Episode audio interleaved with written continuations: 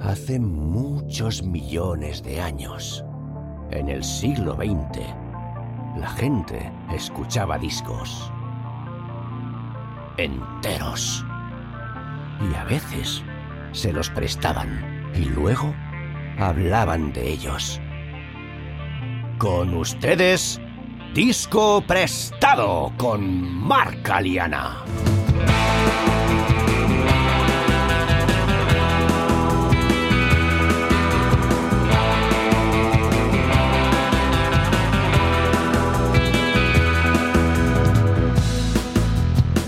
Muy buenas, bienvenidos y bienvenidas a Disco Prestado, un podcast de amigos y amigas charlando sobre sus discos favoritos y lo que se preste. Este es el quinto y último episodio que dedicaremos al Ten de Pearl Jam, con el baterista Miguel Ballester como invitado. Como siempre, si no habéis escuchado los cuatro anteriores, os recomiendo que lo hagáis antes de continuar. Puesto que este es el último episodio que dedicaremos al TEN y por si habéis descubierto disco prestado recientemente, os recuerdo que hasta ahora he charlado con invitados diversos sobre discos de ACDC, Radiohead, Pink Floyd, Red Hot Chili Peppers, David Bowie, Genesis, Andrés Calamaro y Goldfrapp.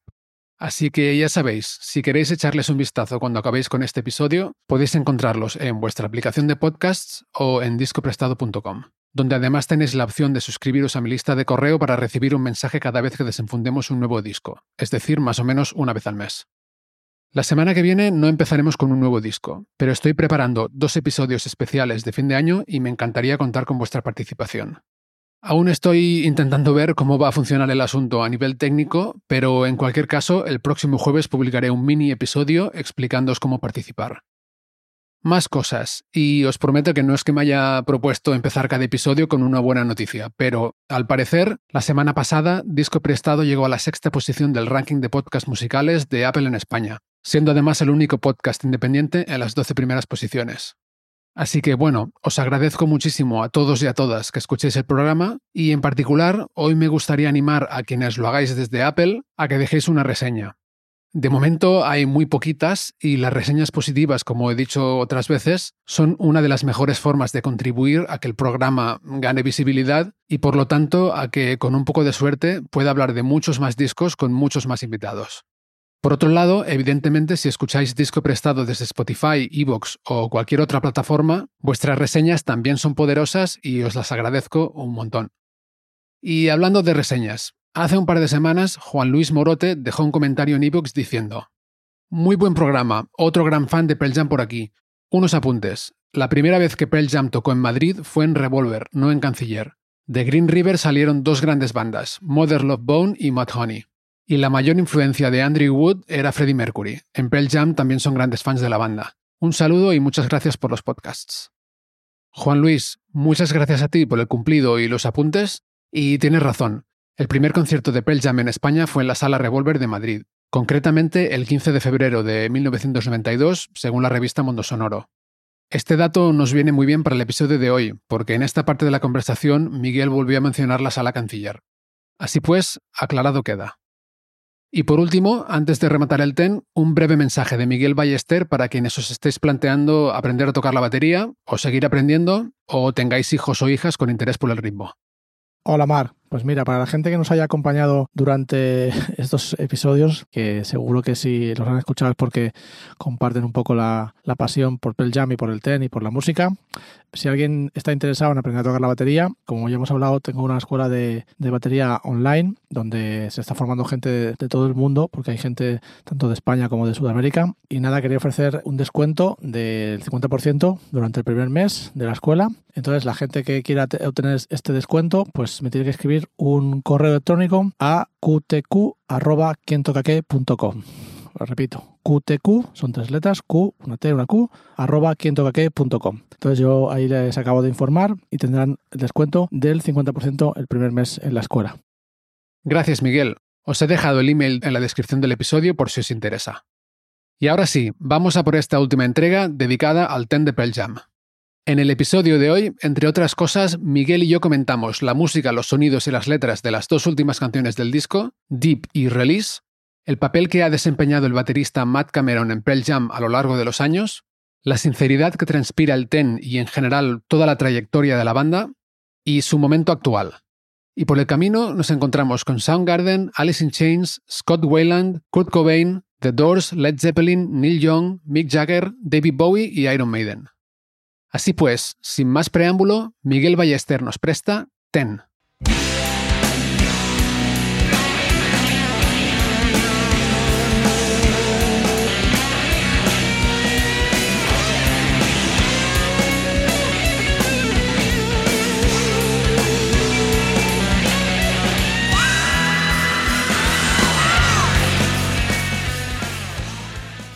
Deep es súper intensa. Sí.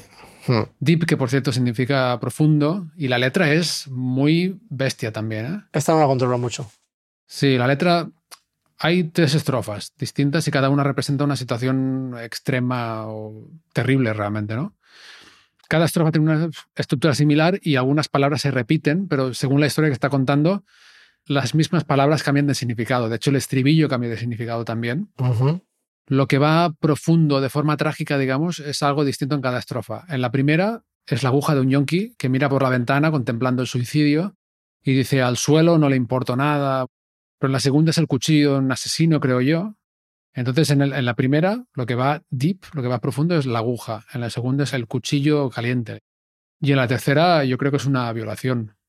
O sea, habla de una chica que está teniendo una experiencia sexual muy desagradable con un hombre y she doesn't like the view, No le gusta lo que ve. no le gusta lo que ve, ¿no? Entonces cuando dice eh, y va in too deep, ¿no? Demasiado profundo, demasiado profundo, can't touch the bottom, no, no llega al, al A la base, ¿no? Al fondo. fondo. Sí, pues cada vez que canta esto significa una cosa distinta por la estrofa que ha cambiado, ¿no? Pero es mm, bastante tremenda, ¿eh? La, la letra.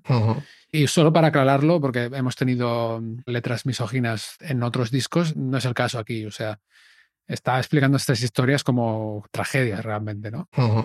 Y la forma en que lo canta realmente es de horror total.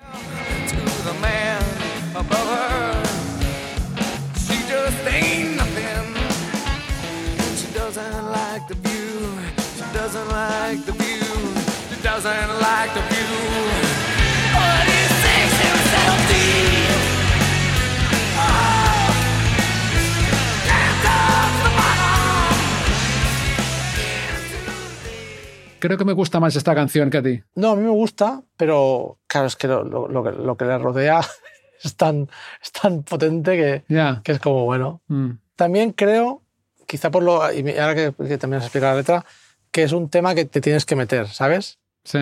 Que a lo mejor hay dos temas que el tema va, por lo que sea, entro rápido y ese tema tengo que hacer como un pequeño esfuerzo para meterme. Pero también es como, como la canción, que es como que me sacsella, ¿sabes? Como que me. Sí, es como un vals del infierno, ¿no? Exacto, exacto. Es como que me, me hace moverme, pero a la vez es como de una forma violenta. Mm. Sí, sí, pues es que es eso. Es eso, Es que es una canción súper violenta. claro.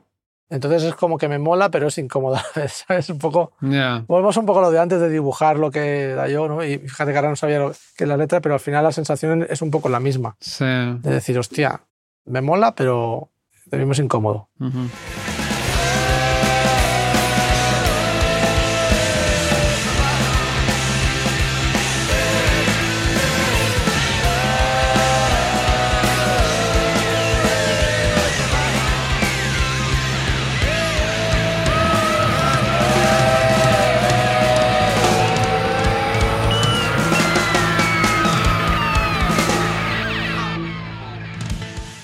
Bueno, y la última canción del disco es Release, como liberación. Liberación. Release me, además. Ujú, Libérame. Mm. Esta canción, te voy a confesar una cosa, es una faceta de Pearl Jam con la que no conecto tanto. Oh. O sea, Pearl Jam son una banda que siempre me ha gustado, pero me han gustado algunas canciones. Y, por ejemplo, cuando he visto algún concierto en vídeo o así, hay un tipo de canción de Pearl Jam que me aburre. Ujú. Y son estas canciones no que sean lentas, pero que son lentas en plan folk un poco. ¿no? Este 6x8, este tipo de tal. A mí me pasa al revés. Y, me, gusta, a mí, a mí me gustan las canciones de Pearl Jam rockeras, por eso me gusta este disco. Entonces esta canción Release me costó bastante que me entrara, pero ahora me gusta bastante, sobre todo después de conocer la historia de la canción. Pero esa faceta de Pearl Jam, yo cuando me pongo sus discos o cuando miro un vídeo de un concierto y empiezan con esas canciones, tum, y... ah, ¿Sabes? Me, No te- es- me gustan mucho más, es una cuestión de gusto, ¿eh? Me gustan muchísimo más los Pearl Jam rockeros. ¿sabes? O sea, No conectas, no conectas. ¿a ti te gusta eh, este rollo tranqui? A mí, yo creo que hasta no code, yo conecto mucho con ese tipo de canciones. A partir de no code sí que es cierto que hay algunos, algún tipo de temas que también me aburre. Pero te diré que también me aburre algún tema rockero. No es una cosa, creo que no es una cosa del estilo, Mm, sino que yo creo que un poco lo que decíamos antes, que, que no hay esa intensidad en la composición de ahora que había al principio. Y entonces, a mí hay cosas con las que conecto y cosas con las que no conecto tanto. Entonces, los Pearl Jam de ahora, pues a mí no, no me emocionan tanto. mm. Me pasa que, que alguna canción sí que me gusta, alguna canción me gusta mucho, pero no es lo mismo. Y yo creo que también parte de, de culpa, entre comillas, nadie nadie es culpable, pero también creo que tiene que ver con Matt Cameron, con el batería. Que yo creo que es el batería perfecto para Soundgarden, pero no es el batería perfecto para Pearl Jam. Mm. Y lleva mucho tiempo, ¿no? Lleva, Lleva mucho tiempo. Bueno, es el que más ha estado por mucho, ¿no? Mm, Sí, sí. Pero yo creo que no es el batería musicalmente, ¿eh? o, o te lo digo como fan, ¿eh? ni, como, ni como baterista. Sí, sí, sí. Y como baterista, ¿no? Es que yo creo que te lo digo más como fan que como. Porque baterísticamente Cameron es brutal. Lo que hace con Soundgarden es increíble. Sí. O sea, es creativo, tiene un lenguaje propio. Y es un gran músico, toca otros instrumentos, compone también, sí, Toca sí. guitarra, canta, sí, sí, compone. O sea, el tío es. Pero yo creo que musicalmente no está en la onda de Pearl Jam para nada. Creo que eres, eres como muy, muy cuadrado. Lo veo como, muy- como que no, hay, no, no fluye, no hay, no hay. ¿Sabes? Como todo muy pa, pa, pa. Mm, Y cuando, por ejemplo, Dave Cruisen era, pues esto, eh, había espacios, había un respirar muy diferente. mm. Igual Matt Cameron es como más máquina, ¿no? Entre comillas. No, pero yo creo que porque está fuera de su hábitat, porque con Soundgarden no es tan máquina. Escuchas Black Hole Sun, por ejemplo, y, y ahí me lo creo. Es verdad. pero yo creo que, en. Pearl Jam no está en su lenguaje. No es el lenguaje que él controla. Lo hace de súper bien. O sea, es un batería brutal, ¿eh? Pero yo creo que no está en su lenguaje. No está. A él lo pones con Soundgarden o con otras cosas y es increíble. Ya. Y entonces hay algo en el camino de las canciones, ahora cuando escucho Pearl lo que han hecho últimamente, que me incomoda todo el rato. A veces es el sonido, a veces es el camine, a veces son los tempos, a veces son cosas que no me acaban de cuadrar. Te digo que hace poco vi el, concierto este con Dave Cruisen y de repente, por ejemplo, era escuchar Even Flow a la velocidad de Even Flow del Ten y era como, hostia, sí, tío, ¿sabes? Sí, es esto. ¿Pero tú crees que es una decisión de Matt Cameron solo acelerar la canción? No, no creo que sea una cosa unilateral. Entiendo que debe ser una cosa consensuada del grupo. Mm, Pero me ha sorprendido ver a, a Dave Cruisen tocando a los tempos de antes y que de repente la banda suena mucho más, mucho mejor para mí. ya. También es una cosa egoísta, ¿eh? de, de fan de, de Ten, de Ten Forever, ¿sabes? Es una cosa de, que seguramente entiendo, por ejemplo, que cuando echan a Dave a, a Brucese, entra Jack Irons, Jack Irons deja las giras después de, creo que grabó un disco dos o tres, no me acuerdo, y él coge depresión, creo. Si no me equivoco, coge una depresión y deja de girar. Y luego hace otras cosas y tal. O sea, él sigue tocando. Yo lo sigo, por ejemplo, en Instagram y hace sus cositas y tal, pero de una forma mucho más local. Entonces, cuando entra Matt Cameron, yo creo que es la única forma, la única solución de que Pearl Jam sigan tocando como banda. Porque si no, no hubiese tenido sentido. O sea, no, no, hubiesen, no se hubiesen puesto a hacer un casting para buscar un batería. Claro. Porque hay un. El aspecto personal es muy importante en este tipo de bandas. Sí. Muchas veces el, el público no lo piensa. Hmm. Ah, ya hemos dicho, claro, que Matt Cameron es un fantástico batería Sí. y otras cosas. Pero hay un aspecto para que una banda funcione bien, una banda así, y donde el componente personal es tan importante, ah, tiene que haber una química. Claro. No basta solo con que toquen los temas muy bien, ¿no? Claro. Tú decías antes que Matt Cameron grabó las maquetas de antes de que estuviese Vedder. Mm. Y fíjate que cuando coincidió las últimas giras de Soundgarden, otra vez el batería, cuando coincidían conciertos de Pearl Jam y de Soundgarden, el que se va con Soundgarden vuelve a ser Matt Chamberlain, que es el que dijo que no a Pearl Jam al principio. Mm. Entonces hay, hay actuaciones de Soundgarden sin Matt Cameron, porque está Matt Chamberlain. Mm. Qué fuerte ser el batería de dos de las bandas Sí, más tío. grandes de. o sea, es muy sí. fuerte, ¿eh? El mismo tipo. Y luego te coinciden las giras. Pero fíjate, Mark, que yo creo que, bueno, eh, yo te digo que esto es- lo digo como fan egoísta, ¿eh?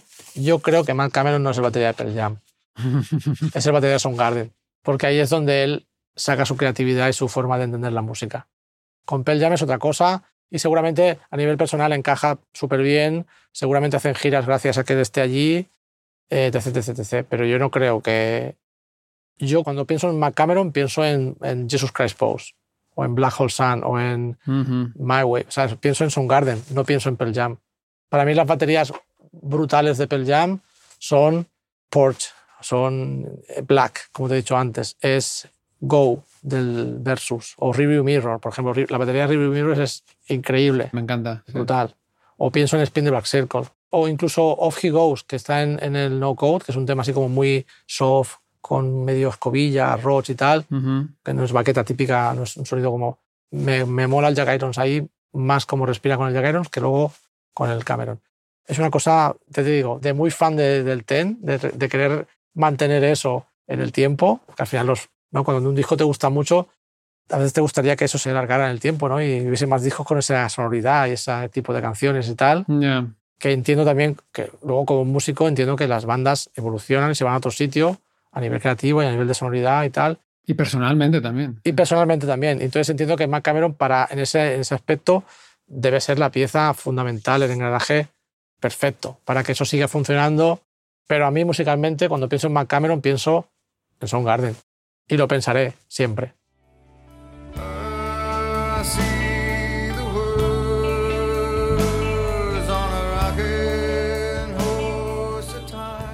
Yo para mí release es un... vi- O sea, yo con ese tipo de canciones sí que conecto. Para mí es un viaje y yo recuerdo cantar, cantar esa canción a pulmón abierto sintiéndome liberado, ¿sabes?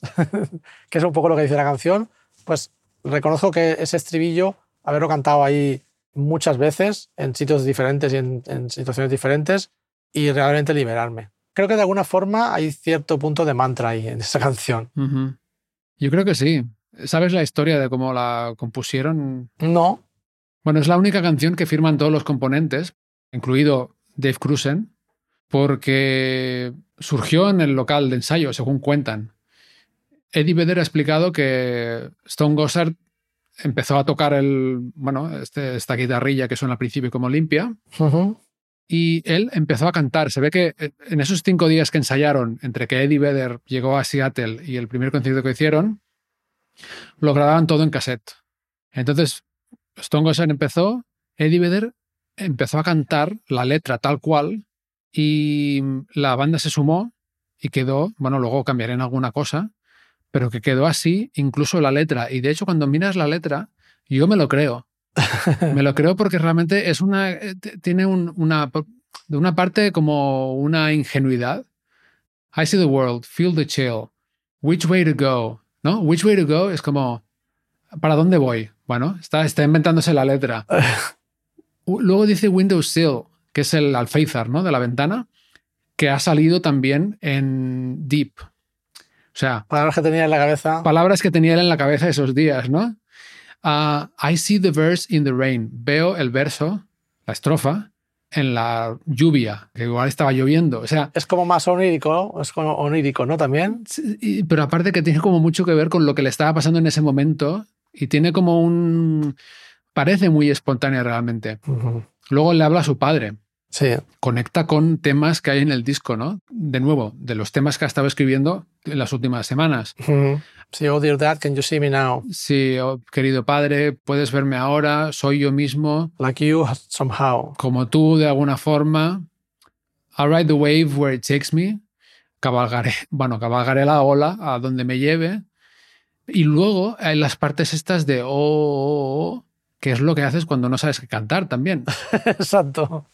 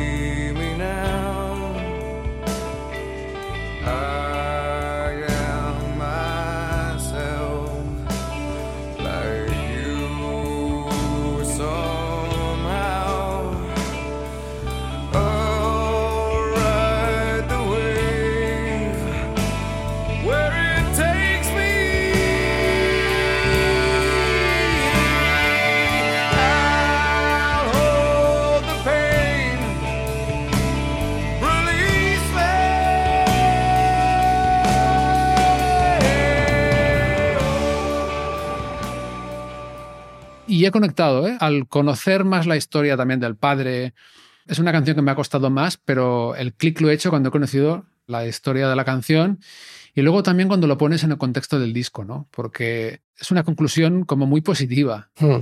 Hay una liberación, es decir, todo el disco está hablando de problemas realmente y aquí al final es como, Libérame. bueno, libera esa tensión, ¿no? Mm. Yo creo que refleja esta canción mucho el ambiente de creatividad que seguramente hubo esos días y la conexión, ¿sabes? Que, es- que es- todo esto nace de la nada casi, o sea, es, hola, ¿qué tal? Vamos a grabar el- un disco, Mm. uno de los discos más, más, bueno, para mí, ¿eh? más importantes de la historia del rock.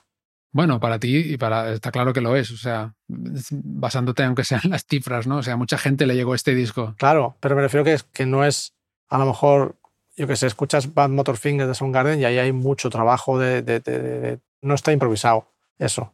Ahí hay mucho, muchas horas detrás. Ya, ya. Sin embargo, esto aquí hay una- esa, esa, bueno, yo creo que es un estado de gracia, ¿no? De caer todos en el, en el momento adecuado, de que cada uno aporte y que lo que, que aporten cada, ¿no? Esas personalidades juntas crean algo que es sincero. Para mí este disco es sincero y por eso que quizá para mí es importante y, y seguramente en, su, en la generación, ¿no? cuando apareció, pues tuvo ese impacto, porque esa sinceridad creo que es fácil que le llegue a la gente. Sí, es la imagen que tienen ellos también, ¿no? Realmente, de ser una banda sincera, comprometida con lo que hacen. Y bueno, de alguna forma, estas bandas pusieron de moda la estética de la sinceridad, que luego también se convirtió en otra en otro artificio, ¿no? Pero muchas bandas, o sea, de- del bueno, de esta estética de soy el tipo con el que te podrías tomar una cerveza Sí, el, el- el antihéroe un poco también, ¿no? Es como un tío de la calle que de repente es- es- está ahí arriba, ¿no? también, sí. Bueno, es muy el sueño americano eso, ¿no? Claro, sigue la línea un poco, a lo mejor la estela de Neil Young y ese, ese tipo de cantautores que también son como muy... ¿Sabes? El Neil Young cuando, recuerdo en el 90, cuando sacó el Sleep With Angels, su primera gira, porque se cortó haciéndose un bocadillo de jamón con queso. ¿Sabes? Este- Esto no le pasa a lo mejor a Mick Jagger ¿no? Ya. o a Bowie, no le hubiera pasado, que eran como más... Es como el antihéroe, no sé, más cercano, ¿no? Más reales. Sí, más también de igual de clase trabajadora. Hmm. Eddie Vedder venía muy de ese ambiente. Bueno, se juntaron un montón de cosas. Y luego los 90 ya tienes un montón de artistas que copian esto. ¿no? Claro. O sea, no solo el, el rollo del grunge, pero incluso... Bueno, se puso de moda ir con tejanos rotos o tejanos simplemente. Las camisas a cuadros. Es un panorama totalmente distinto al de al que hablábamos antes de los 80, ¿no? Hmm. Más de andar por casa, entre comillas, porque luego al final, cuando la industria aprende que algo funciona, Absorbe, claro.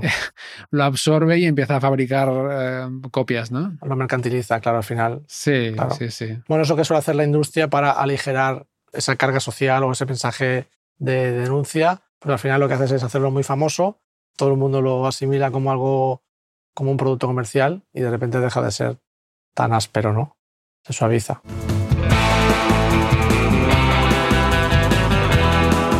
Estáis escuchando Disco Prestado. Yo soy Marc Aliana y el invitado de hoy es el baterista Miguel Ballester. Si os está gustando el podcast, no olvidéis suscribiros para enteraros cuando publique nuevos episodios. Y ahora, volvemos a la charla. ¿Dirías que el Ten es tu disco favorito de Pearl Jam? Te diría que es mi disco favorito de todos los discos de la música. sí. Vale, vale, cuidado, ¿eh? Es el disco que más veces escucho en mi vida. Wow. Y para quien no te conozca, voy a decir que tú escuchas mucha música, Mucha música. pero mucha, mucha y muy diversa. Y, O sea Mm. que, wow, sí, vaya. Pero yo creo que es una cosa también generacional, de que me pilló en una época que seguramente emocionalmente estaba muy abierto necesitaba encontrar el disco con el que yo me pudiese sentir identifi- identificado y ese disco o esa época, yo creo desde el TEN, desde quizá desde finales del 91 o incluso desde el 92 hasta que sale eh, el No Code o el siguiente disco de Pearl Jam, para mí eso era, es que escuchaba todo, todo, todo el día eso. O sea, escuchaba más cosas, Mm. escuchaba Soundgarden, Alice in Chains y, y- y los he visto en directo y todo el rollo, pero había algo en Pearl Jam, seguramente hay algo en Pearl Jam y hay algo en Eddie Vedder que a mí me engancha por encima de todo lo demás. Seguramente por lo que te decía de que han sido contemporáneos, ¿sabes? Que he podido ver un grupo en su estado de gracia cuando mejor han tocado, cuando mejor creativamente han estado Ya. tal, y eso yo creo que es impagable, tío. O sea, imagínate ver a los dos en los 70 o a Zeppelin en el 74, o 75, ¿sabes? ya. Eso, Sí, eso sí. eh, creo que el impacto que tiene que tener eso en, en si estás conectado con la música, como en ese momento yo estaba conectado, muy conectado con la música, ese impacto es brutal, tío. Eso es para toda la vida. Sí. A mí no me pasó a tiempo real, digamos, pero lo que es para ti Pearl Jam para mí es Iron Maiden. Claro. Igual de más joven también, pero realmente soy la banda de la que sé más cosas, de la que, o sea, la voz de Bruce Dickinson, seguro que es el cantante que más he escuchado en mi vida. Siempre voy reescuchando los discos Claro, y cuando sacan cosas nuevas me gustan también muchas veces, no siempre, ¿eh? te gustan. Pero tú imagínate, Mark, haber visto a Maiden en el 85, en la gira de Life After Death. Pero es que yo les vi a finales de, o sea, cuando volvió Bruce Dickinson y Adam Smith, Sí, a finales de los 90 y el 2000 y algo, y yo creo que sonaban mejor. puede ser que tocaran mejor. Sí. Pero yo creo que como banda había algo. Como banda y el momento ahí y tal, sí, sí. El sí, sí. momento, Ya. hostia, yo me acuerdo cuando salió el, Life After Death, oh, que, ¿sabes? Power Slave, Somewhere in Time, eso fue como, ¡wala, tío! Eso era increíble. Ya. Claro, claro, eso yo no lo he tenido, porque cuando yo me subí al, al tren de Maiden era en los 90, momento bajísimo, ¿no? Y me pasó de más joven que a ti, pero Claro. Yo vi la gira del No Prayer for the Dying. Vale, que es un momento ya bajini para mí. Bueno, fue un bolazo, ¿eh? Fue un super bolo. Sí, Sí, sí, con Antras además de Neros, que fue- te hicieron un bolazo también tremendo. Pero claro, no era la época de. No era el Life After Death. ya. Ya, para mí ese disco, sí. Para mí igual ese y el Fear of the Dark son de lo más bajito. Ah, claro. Pero bueno, sí, la cuestión al final también son gustos, pero tener esa, entiendo la conexión que dices que tienes con Pearl Jam, porque aunque no me pasara así, Maiden es un grupo que nunca me cansaba de, de saber más cosas, de comprarme otra revista y que salieran, y de, ¿sabes? Es el, es el grupo que he ido a ver más veces seguro, que igual he ido 10 veces, ¿eh? Tampoco son tantísimas, hay gente que va a ver un grupo... ¿Cuántas veces has visto a Pearl Jam tú? No, esto te diré que, es- que solamente los he visto tres veces. Vale. Bueno, hay gente que va a ver a grupos decenas de veces. Pero te diré una cosa, porque también porque en la primera época de ellos no vinieron a España. Hasta el No Code, hasta el cuarto disco no vinieron a España. O sea, vinieron, vinieron muy al principio, quieres decir, el concierto que decías muy pequeño. En el TEN tocaron en la, sala canciller en Madrid, ahí creo que cabían 300 personas. Vale. Creo que llenaron, porque ya era como empezaban a hablar de ellos y tal. Y luego no volvieron hasta la gira del No Code, hasta el 96.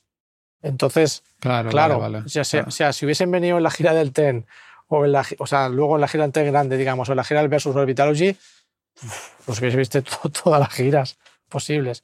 Yo los vi dos veces en la gira del No Code, luego la siguiente vez que vinieron, no sé si fue la gira del Yield, no me recuerdo ahora, ahí los fui a ver, a San Jordi, y también me pasó que de repente estás en un, sitio mucho más grande, donde ves al grupo mucho más lejos, el sonido es en el Palau San Jordi, para los que no sois de Barcelona, es un sitio que caben 17.000 personas, el sonido, la acústica no es muy buena, No. y entonces recuerdo que la última vez que vi a Pearl Jam me lo pasé bien, pero no era lo mismo ya. Bueno, supongo que tanto ellos como grupo como yo como fan estábamos en otro sitio.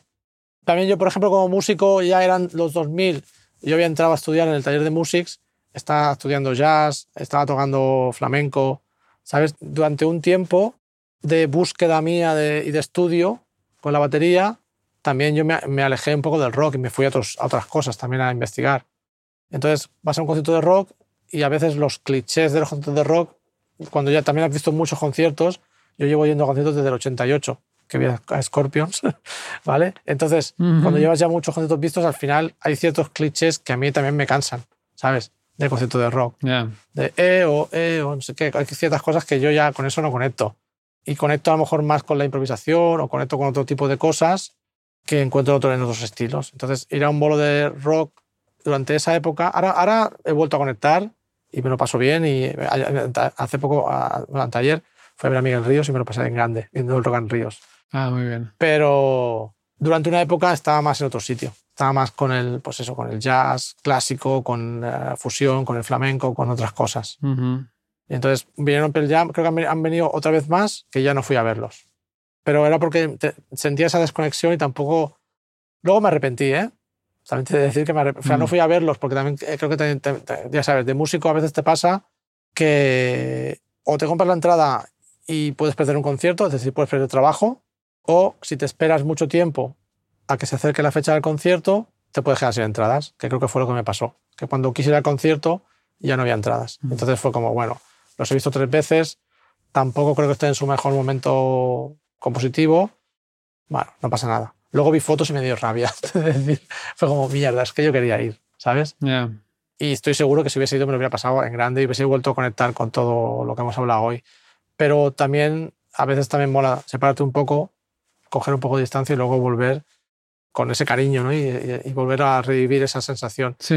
De hecho, estos días, cuando hablamos de hacer este podcast y tal, que me he vuelto a escuchar el TEN y vi, lo de Dave Cruz tocando otra vez con Pearl Jam, y claro, han sido un montón de recuerdos de, de esos días súper guays. O sea, ahora lo veo como algo súper bonito e intenso y, y de verdad, que yo Mm. creo que también es importante que, que hay, hay veces hay como modas que de repente te ves metido en una moda y cuando luego la, la analizas con el tiempo piensas, bueno, pues tampoco fue tan... Aunque yo lo viví de forma intensa, tampoco es tan importante a nivel a lo mejor histórico, musical y tal, pero yo creo que lo que pasó con Pearl Jam, lo que para mí fue súper intenso y creo que fue importante en la música, por lo menos en la música que, que a mí me importa, vaya. Y creo además que aprueba el paso del tiempo, el TEN. Me imagino gente de ahora conectando con ese disco, porque en realidad ni la sociedad ha evolucionado mucho mejor, ni, y al, al final pues eh, eh, son temas clásicos, ¿no? Eh, pues, pues eso, hay, hay denuncia social, hay cosas de amor, hay cosas emocionales y tal, que creo que cualquier persona de hoy podría conectar con ese disco y enamorarse y disfrutarlo. Lo que pasa es que le pasaría un poco lo que me pasa a mí con los discos de los 70 que me gustan, que no podrías ver a la banda en su máximo esplendor. Que eso es cuando pasa esas dos cosas, pues es brutal. Mm. Pero bueno, aunque no estén en su máximo esplendor, siguen estando en forma Pearl Jam, yo creo. Sí, sí.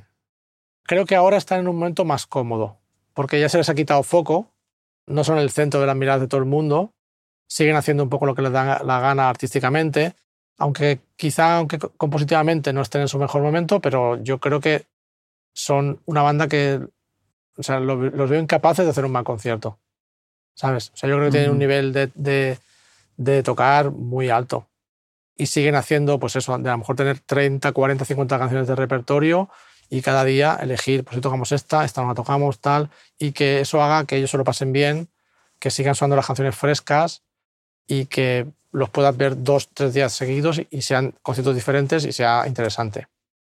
Y luego son el único grupo, yo creo, que ha quedado de ese grunge del que hablamos al principio, Es verdad. Porque al final, pues todos los demás se han ido. O sea, Chris Cornell, Scott Wayland, Lance Stanley de Alice in Chains, Shannon Hoon de Blind Melon, todos están todos muertos. Ujú. Kurt Cobain Sí, sí. es como lo que queda de esa época, de esa, de esa década, ¿no? De los 90, mm, es lo que queda. Ujú. Bueno, pues Miguel, eh, le hemos pegado un buen repaso a tu disco favorito de todos los tiempos. Gracias, Mark. ¿Tienes algo más que añadir? No, yo, si alguien llega hasta aquí, llevamos hablando mucho rato, eh, si conoce el disco, pues espero haber hecho justicia, porque es un disco que como me gusta mucho, pues espero haberlo tratado bien y haberlo, haberlo tratado con cariño, con el cariño que yo creo que se merece o que, o que me gustaría darle. Y si alguien luego llega hasta aquí y no ha escuchado el disco, que se haga un favor y que lo escuche. Con... Yo creo que también es un disco que aunque sea un disco de básico de, de banda de rock clásico, de guitarras, bajo, batería y voz, es un disco de ponerte auriculares y escucharlo, ¿sabes? No, no tenerlo con música de fondo, sino realmente escuchar cada arreglo que hay, cada nota, cada frase, o sea, todo, ¿no? Que todo, todo está eso, en estado de gracia, como hemos dicho durante mucho, muchas veces durante todo el podcast, ¿no? Entonces yo creo que es un disco que, que merece ser disfrutado y que si alguien no lo conoce, pues que ya tarda directamente. Y que yo creo que se, se está perdiendo la... Como estamos en, modo multitarea, ¿no? A día de hoy, que estamos con el móvil, con la tele puesta, el móvil y escuchando, ¿sabes? Pues que yo creo que es un disco que vale la pena apagar todo, poner el, el teléfono en modo avión o, o apagarlo directamente y ponerte el disco o entre auriculares o, o como sea y disfrutarlo. O incluso te diría que si la gente lo conoce, que lo desempolve, que le quite el polvito y lo vuelva a poner ahí en su reproductor de CDs y le dé una escucha y lo disfrute, que vale la pena. Ahí, sin distracciones. Y lo dice un hombre que, a diferencia de mí, tiene un hijo, Exacto. tiene, tiene un niño. O sea que si lo dice, si lo va a hacer Miguel, Pero fíjate, fíjate, Marc, que mi hijo que tiene cinco años ahora, cuando vamos a un concierto, le puedo hablar y no me contesta. ¿Ah, sí? Sí, cuando si él conecta con la música es total, total. Qué guay. O sea, no le importa nada más de lo que hay en el mundo. O sea, es, entonces es una cosa que yo creo que quizá pues mi generación o, o generaciones más jóvenes de alguna forma hemos- perdido, que es el hacer una cosa y dedicarle toda la atención a esa cosa. Y yo creo que es algo a, recuperar o a reivindicar, de decir, vale, pues voy a escuchar música. No hace falta que tenga la pantalla delante, no hace falta que tenga el videoclip delante, no hace falta solamente yo y lo que han grabado cinco músicos en no sé dónde, no sé qué día. ¿no? Y entonces es la forma de conectar con la música. Sí, yo creo que tiene mucho valor y además es muy saludable también. Bueno, Sí. en general, ¿no? Cuando estás haciendo algo, no estar haciendo 10 cosas a la vez, sino tomarte un momento. Exacto. En otro podcast hace poquito escuchaba una frase que me tocó que decía que la música te cura aunque no quieras. Mm. ¿Vale? Entonces escuchar música cura. Ahí lo dejo ya. Y creo que con esto ya no digo nada más. Bueno, din- dinos una cosa más. Si la gente que nos escucha quiere contactar contigo, o bueno, tú tienes la escuela de batería online también. Pues si quiere contactar conmigo, pues a través de mi web me puede enviar un mail, que es miguelballesterdrummer.com.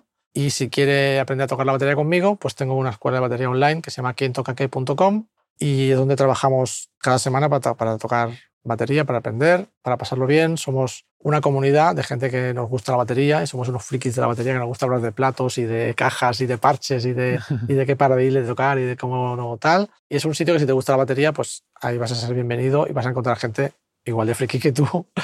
Y bueno, que seguro que te lo vas a pasar súper bien aprendiendo.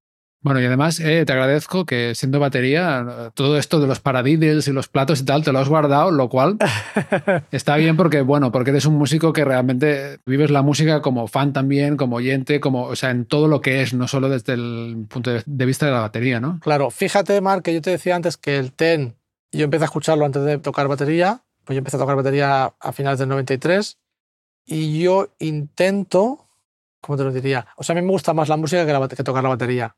Ujú. O sea, creo que la, la música es la finalidad de, de un músico. Entonces, está muy bien tocar paradiles y estudiar técnica y estudiar y ser técnico y virtuoso y lo que tú quieras y todo lo que le dedico muchas horas a tocar el instrumento cada día mejor, pero la música no, te- no la puedes olvidar nunca. Entonces, eh, mi fan, mi fan que vive en mí, mi niño, mi, me gusta alimentarlo, que se siga emocionando con canciones nuevas, descubriendo grupos. Ujú. Entonces, eso para mí es importante, para mí como persona, para mí como músico y para, ya te digo, para mi niño, para que siga emocionándose. Yo muchas veces, lo digo muchas veces, yo me siento siempre como el fan infiltrado, porque soy músico, estoy muchas veces en camerinos ajenos, o en camerinos a veces de artistas a veces más conocidos, menos conocidos, y siempre pienso, hostia, ¿cómo he llegado hasta aquí, tío? ¿Sabes? Si yo era el que estaba escuchando, yo estaba antes en el público todo el rato y de repente ahora estoy en el, en el camerino, ¿no? Entonces, intento alimentar a ese fan siempre, porque yo creo que es el que me hace tener curiosidad todavía por la música y querer seguir escuchando grupos y conectando y, y tocando y aprendiendo, que esto no se acaba nunca. Pues me parece fenomenal. Y también estás disponible para grabaciones online, ¿no? También, sí. Grabo desde aquí, desde, desde justo donde estoy ahora. Y también, igual, pues grabo también para gente de todo el mundo. Y hago grabaciones con mucho cariño, donde cada canción es tratada desde cero, no hay presets. Escucho la canción, decido con el artista lo que mejor le va y a partir de ahí empiezo a montar batería, a montar microfonía, etc, etc, etc. Ujú. Grabaste además la sintonía de disco prestado antes de que fuera la sintonía de disco prestado, porque es, la- es la- mi canción La Güerita de- del EP que grabé hace cuatro años. Exacto, Y grabaste también las baterías de mi nuevo disco que saldrá algún día. exacto. Que estamos impacientes por... Pero sí, eh, cada vez que escuchéis el ese es Miguel a la batería. Yo soy el culpable.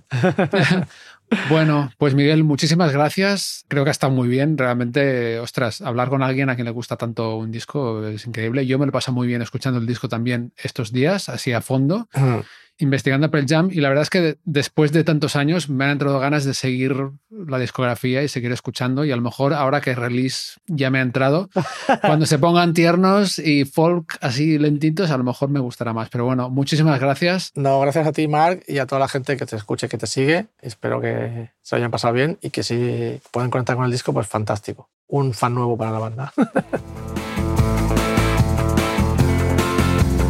que hasta aquí la serie de 5 episodios de disco prestado que hemos dedicado al Ten de Pearl Jam. Os pido que por favor estéis atentos la próxima semana, porque me haría muchísima ilusión contar con vosotros y vosotras para los especiales de fin de año.